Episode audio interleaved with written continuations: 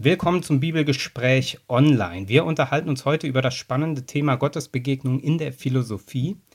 Nun sind Gottesbegegnungen nicht oder nicht mehr das klassische Thema der Philosophie. Es finden sich aber sowohl in älteren als auch in neueren philosophischen Entwürfen durchaus spannende und nachdenkenswerte Gedanken und Ansätze zu diesem Thema. Dazu wollen wir heute einen bruchstückhaften Blick auf diese philosophischen Ansätze oder zumindest auf ein paar wichtige werfen. Im nächsten Bibelgespräch wird es dann um deutlich aktuellere, also diesmal eher den historischen Blick auf die philosophischen Positionen zu dem Thema und das nächste Mal dann aktuelle Entwürfe und deren Bezug zu Gott diskutiert. Ich fange an mit einer Bibelstelle. Im Johannesevangelium, da beginnt das Johannesevangelium mit den berühmten Worten am Anfang war das Wort und das Wort war bei Gott. Und dann heißt es später in Vers 13, das Wort war ward Fleisch. Wort, Logos im Griechischen, das war der edle, der reine, der erhabene Gedanke. So das, das Höchste, was es ähm, gab. Die Philosophie ähm, quasi in, in Reinform. Und im Johannesevangelium, da passiert gleich zu Beginn etwas ganz Spannendes. Da wird das, der Logos, dieser edle, erhabene, reine, vollkommene Gedanke, wird Fleisch also Mensch, also Körper mit allem, was dazugehört. Das war ein verstörender Gedanke damals und ist es auf andere Art noch heute. Gott in Jesus kommt in diese Welt und damit treffen Gott und Welt aufeinander. Beobachtbares, die Welt, trifft auf Unbeobachtbares, also auf Gott, Messbares auf Nicht-Messbares, Transzendentes auf Immanentes. Und damit haben wir ein denkerisches Problem oder zumindest eine Herausforderung, weil diese beiden unterschiedlichen Substanzen aufeinandertreffen. Immanenz und Transzendenz, Logos und Fleisch, Gott und Welt. Das fordert heraus. Und in diese denkerische Herausforderung wollen wir heute bruchstückhaft einsteigen. Skizzenhaft, ergänzungsbedürftig, aber dennoch interessant. Ich möchte heute zwei verschiedene Zusammenhänge vorstellen, wie ähm, Gott und Welt, Philosophie und Gottesbegegnung zusammengedacht werden kann. Erster Zusammenhang ist die Variante Gott zu denken. Das nehme ich als Überschrift hier, Gott denken. In der mittelalterlichen Theologie, der sogenannten Scholastik, kam der Wunsch und das Denken auf, Gott beweisen zu wollen. Und auch der Gedanke, dass man das kann. Thomas von Aquin und andere machten sich daran, die Lehre der Kirche ordentlich zu begründen und Gott zu beweisen mit den sogenannten Gottesbeweisen. Kann man wunder, wunderbar im Internet oder in Literatur nachlesen, wie die funktionieren, müssen wir gar nicht im Einzelnen drauf eingehen. Aber es war der Gedanke in die Welt gesetzt, man kann Gott denkerisch mit Hilfe der Logik beweisen, dass es ihn gibt. Und man kann logisch herleiten, wie aus der Existenz Gottes seine Eigenschaften abgeleitet werden können. Dieses Denken hatte eine enorme Wirkkraft und war als äh, mehr oder weniger selbstverständlich vorausgesetzt, bis Immanuel Kant kam und alle Gottesbeweise, die es bis dahin gab, durch Logik widerlegte.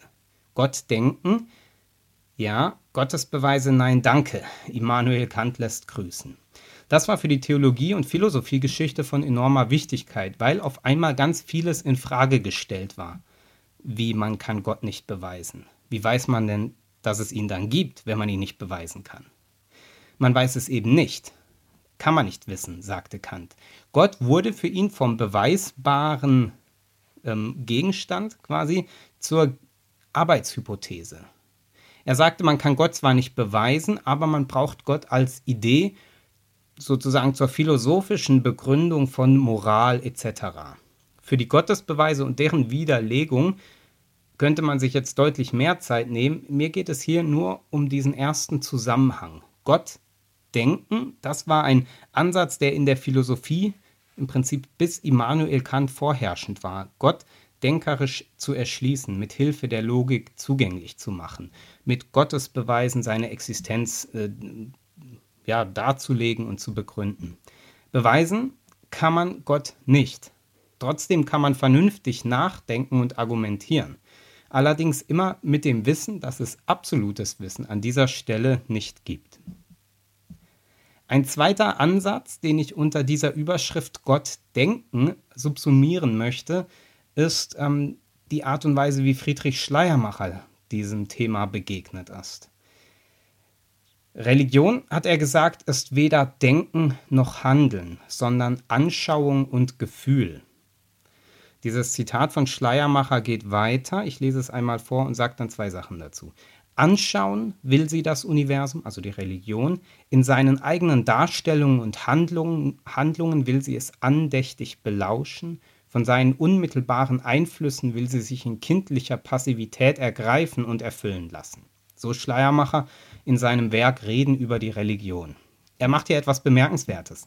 Er verlagert Gott aus dem Bereich der Metaphysik, aus dem Bereich des Denkens in den Bereich der sinnlichen Erfahrung. In anderen Worten, Gott war für Schleiermacher auf einmal nicht mehr in der Logik der Gedanken zu finden, nicht mehr als Antwort auf die Frage, wie alles zustande kommt, ähm, sondern Gott war für ihn, er, er, nimmt den Begriff Religion an dieser Stelle. Religion meint für ihn aber im Prinzip Gotteserfahrung. Ähm, Gotteserfahrung oder Religion war für ihn sinnliche Erfahrung die er hier, also möchte fast sagen, in fast blumiger Sprache so beschreibt als eine Anschauung des Universums, also ein Betrachten des großen Ganzen und nicht nur betrachten, sondern davon ergriffen sein, ein, ein innerliches Verhältnis dazu zu finden, sich bewegt fühlen von dem, was man da. Religion ist also für Schleiermacher weder Denken noch Moral. Also weder denken noch handeln. Ein interessanter Gedanke, den, den er damit ähm, bringt und Religion zu etwas Passivem, zu etwas Erfahrbarem macht. In eine ähnliche Richtung geht Gerd Otto. Zu Gerd Otto kann man nachhören, Bibelgespräch online über das Heilige. Da ist das Konzept von Gerd Otto kurz vorgestellt. Ähm, beide Punkte, also sowohl äh, Kant als auch Schleiermacher, ähm, weisen meines Erachtens auf etwas Wichtiges hin. Nämlich erstens, wenn Gott existiert, dann muss man sich irgendwie denkerisch mit ihm auseinandersetzen können. Das heißt, man muss auf rationalem, nachvollziehbarem Wege, jenseits bloßer Behauptung, Argumente finden können, die für Gott sprechen. Keine Beweise, sondern Argumente. Der Bereich der Beweise ist an dieser Stelle quasi disqualifiziert, seit Kant. Einen anderen Ansatz wählt man, wenn man von der religiösen Erfahrung ausgeht. Menschen machen Erfahrungen, die religiös gedeutet werden können. Und diese Erfahrungen können dann Ausgangspunkt religiöser Überlegungen sein. Auch diese Erfahrungen beweisen Gottes Existenz nicht. Aber das wollen sie auch nicht. Denn die Erfahrung ist Beweis genug. Ein Beispiel, was man dazu finden könnte, ist zum Beispiel Liebe. Man kann viel über Liebe sagen, über Liebe schreiben. Das Entscheidende passiert, wenn man sie erlebt. Dann kann man immer noch hinterher darüber sprechen und schreiben, aber verändert, weil man aus dieser Erfahrung heraus schreibt. Nächster Punkt, nachdem wir über Gott denken gesprochen haben, ähm, Gott nicht denken. Gott ist Illusion, Ludwig Feuerbach. Ludwig Feuerbach in aller Verkürzung sagte, Gott ist nicht, sondern nur Projektion menschlicher Wünsche nach Allmacht, Vollkommenheit und Sterblichkeit und all die schönen Sachen, die wir Menschen gerade nicht sind. Wir Menschen sind sterblich, wir sind nur partiell mächtig, wir sind unvollkommen und so weiter. Das Wissen von Menschen, sagt Feuerbach, ist das Wissen, Entschuldigung, das Wissen von Gott, sagt Feuerbach, ist das Wissen des Menschen von sich selbst, von seinem eigenen Wesen. Seine Folgerung? Auf Gott und auf Religion soll bzw. muss verzichtet werden, denn die dient nur der Legitimierung von Gesetzen. Der Mensch, nicht Gott, muss in den Mittelpunkt des Denkens. Feuerbach, äh, Feuerbach ein scharfer Kritiker des Christentums, ähm, der darf in so einer Aufzählung im Zusammenhang von äh, Philosophie und Gott nicht fehlen.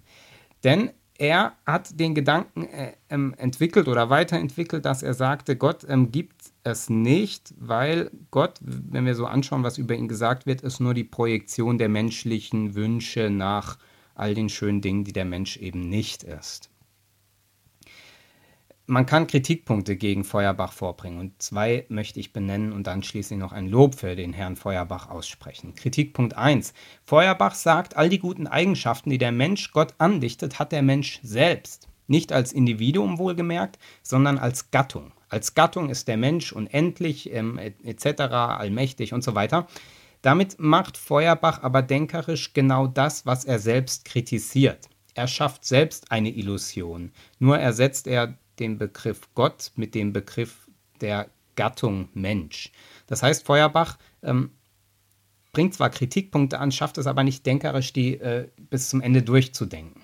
Der zweite Kritikpunkt an Ludwig Feuerbach, dass der Mensch in Gott alles Mögliche projiziert, das stimmt fraglos.